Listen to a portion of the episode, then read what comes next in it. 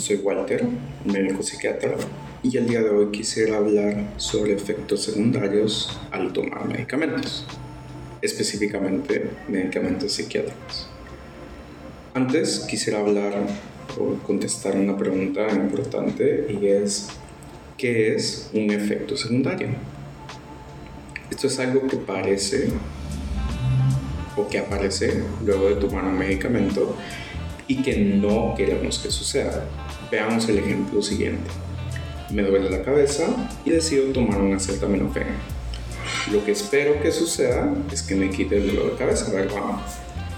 Un efecto secundario que podría aparecer es dolor de estómago. Si aparece, es algo que no esperamos que aparezca al tomarse el acetaminofén. Entonces diríamos que ese dolor de estómago es un efecto secundario. Hay muchas razones por las cuales nosotros los psiquiatras nos interesamos al hablar sobre posibles efectos secundarios en nuestros pacientes. También es complicado. si reunimos en una habitación a varios psiquiatras y les preguntamos sobre los efectos secundarios de un medicamento específico, yo les juro que va a suceder lo siguiente. En algunos de estos vamos a coincidir y vamos a estar de acuerdo. Pero tendríamos una lista de varios efectos secundarios en los cuales no coincidimos y que incluso no nos ponemos de acuerdo. ¿Saben por qué pasa esto? Bueno, si nos detenemos y vemos la información que trae cada medicamento sobre los efectos secundarios, vamos a estar todavía más confundidos vamos a notar que cada medicamento tiene una gran lista de efectos secundarios. Y cuando digo gran lista, hablo de muchísimos.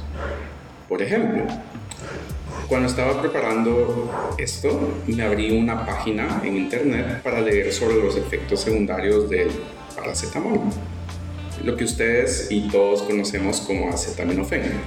Sí, ese que seguro hemos tomado, tú has tomado mil veces y vas a tomar mil veces más y que seguro tienes ahí en casa.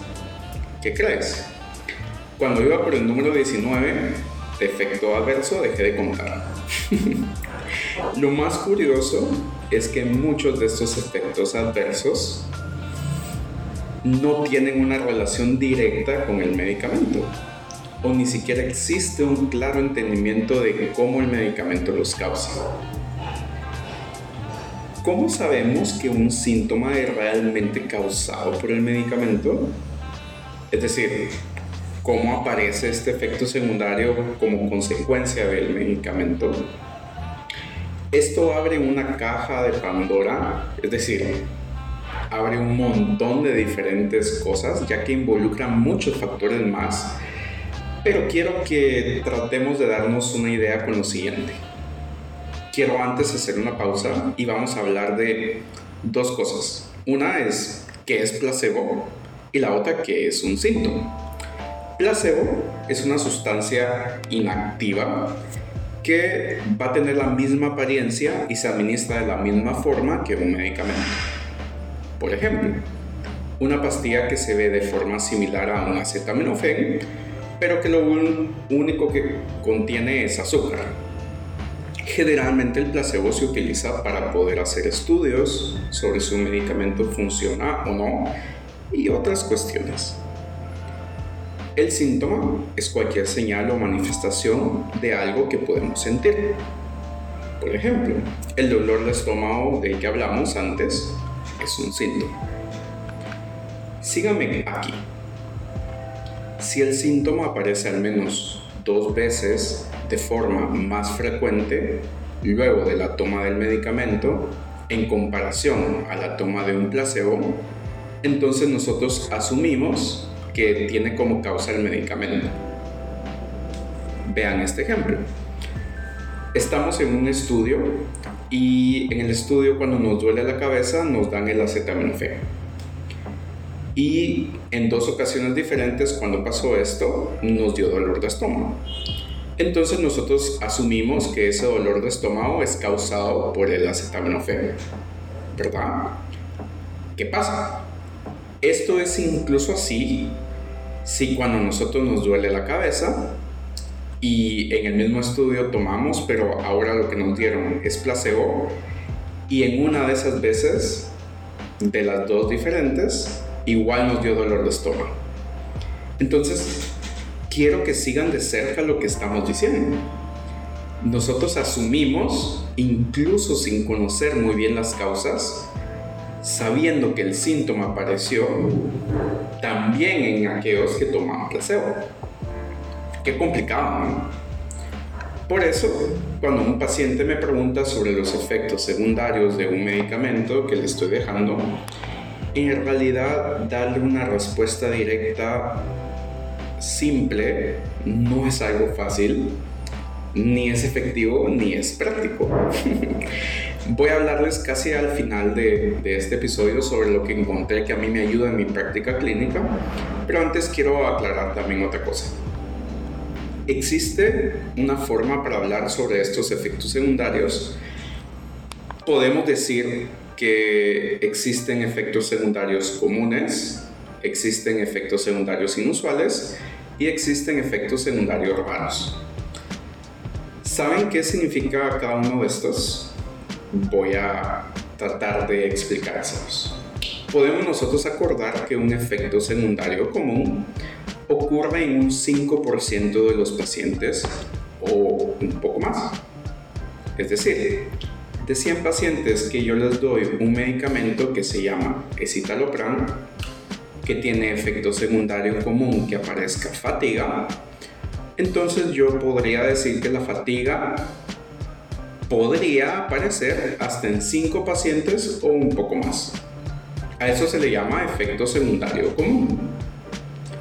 Un efecto secundario inusual es el que ocurre entre el 1 y el 5%.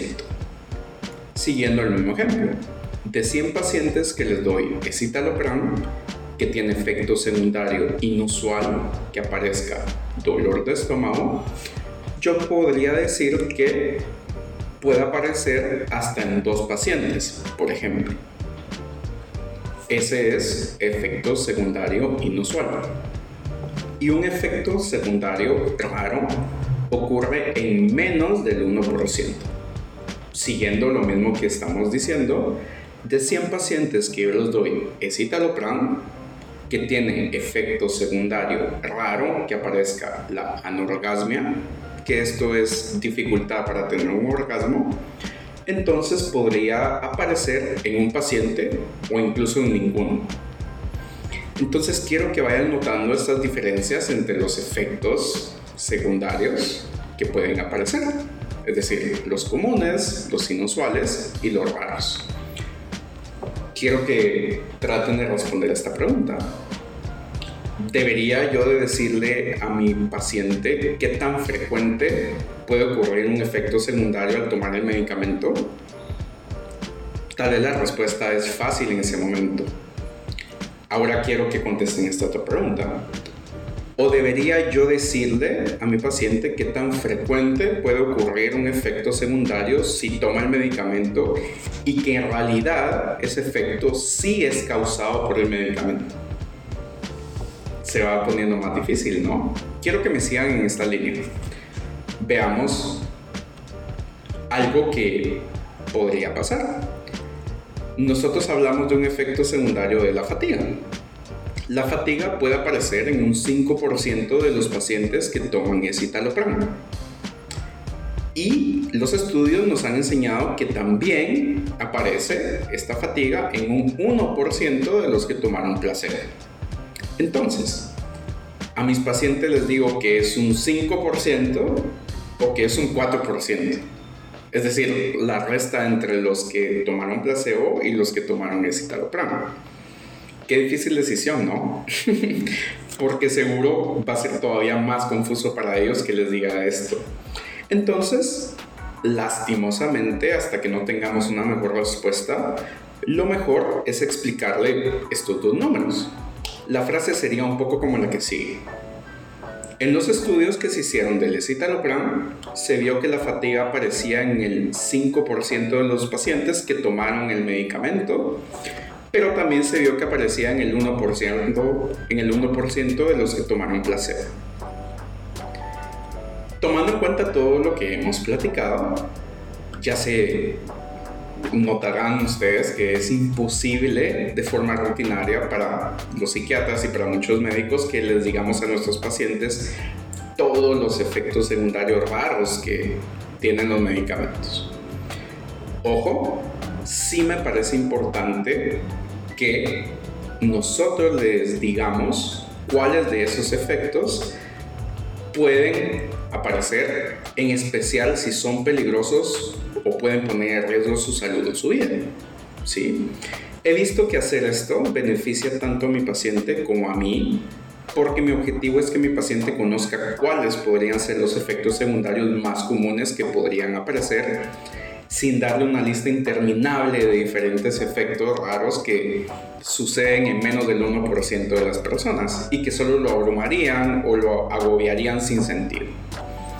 Además, esto quita relevancia en otros efectos secundarios que sí son importantes de nombrarle y que podrían ser peligrosos o irreversibles, incluso si estos no son tan comunes. ¿Sí? Entonces, vimos que nombrar y que nos digan una lista interminable de efectos secundarios va a ser poco efectivo, no es práctico y consume demasiado tiempo. Además de que nos sentiríamos muy abrumados y muy confusos. También, por el otro lado, limitar la lista a una cantidad de efectos adversos puede ser todavía peor. ¿Por qué? Porque no le estaría informando de una manera veraz, consciente y sincera a mi paciente sobre qué efectos adversos potenciales pueden aparecer.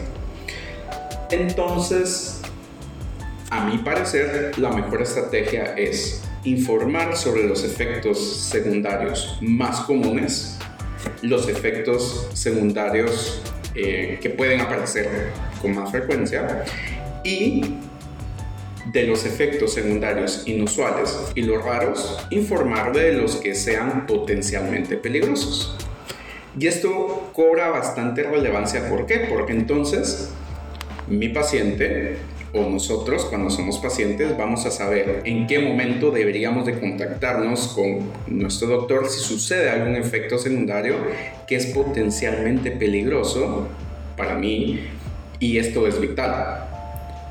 También empieza a funcionar algo muy importante y es que la mayoría de pacientes dejan de tomar su medicamento por algún efecto secundario que no es peligroso.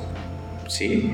Entonces, si nosotros tenemos esta información como pacientes, podemos hacer que tengamos o sigamos teniendo el beneficio que nos da el medicamento, reduciendo al máximo su impacto negativo. ¿Cómo? Siguiendo una de las cuestiones que les voy a decir ahorita. La mayoría de efectos secundarios son de bajo peligro. Sí, es cierto, son molestos, son incómodos y tenemos y vamos a hacer algo para remediarlos. Pero es importante que sepan que no están en peligro médico o no los va a dañar o no va a dañar alguno de sus órganos.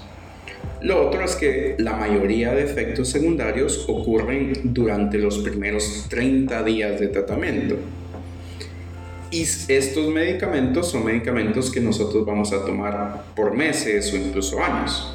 Entonces, si nosotros trabajamos en conjunto, pacientes y psiquiatras, durante esos primeros días, esos primeros 30 días, vamos a saber que después de ese tiempo es muy rarísimo que aparezcan nuevos efectos secundarios. Otra cosa es de que muchos de los efectos secundarios disminuyen o desaparecen en los primeros días o semanas. Es decir, puedo yo tener algún efecto adverso que apareció al tomar medicamento, pero ese mismo efecto desaparece o disminuye muchísimo conforme yo siga tomando el medicamento.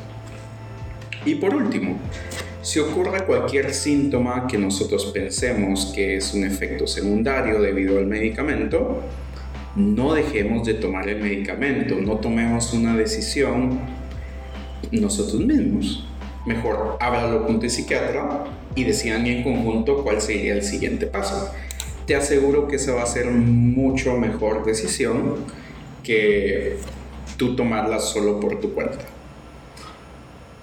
Les agradezco muchísimo su atención. Eso es todo por hoy. Les mando un abrazo grande y los veo en el siguiente episodio. Adiós.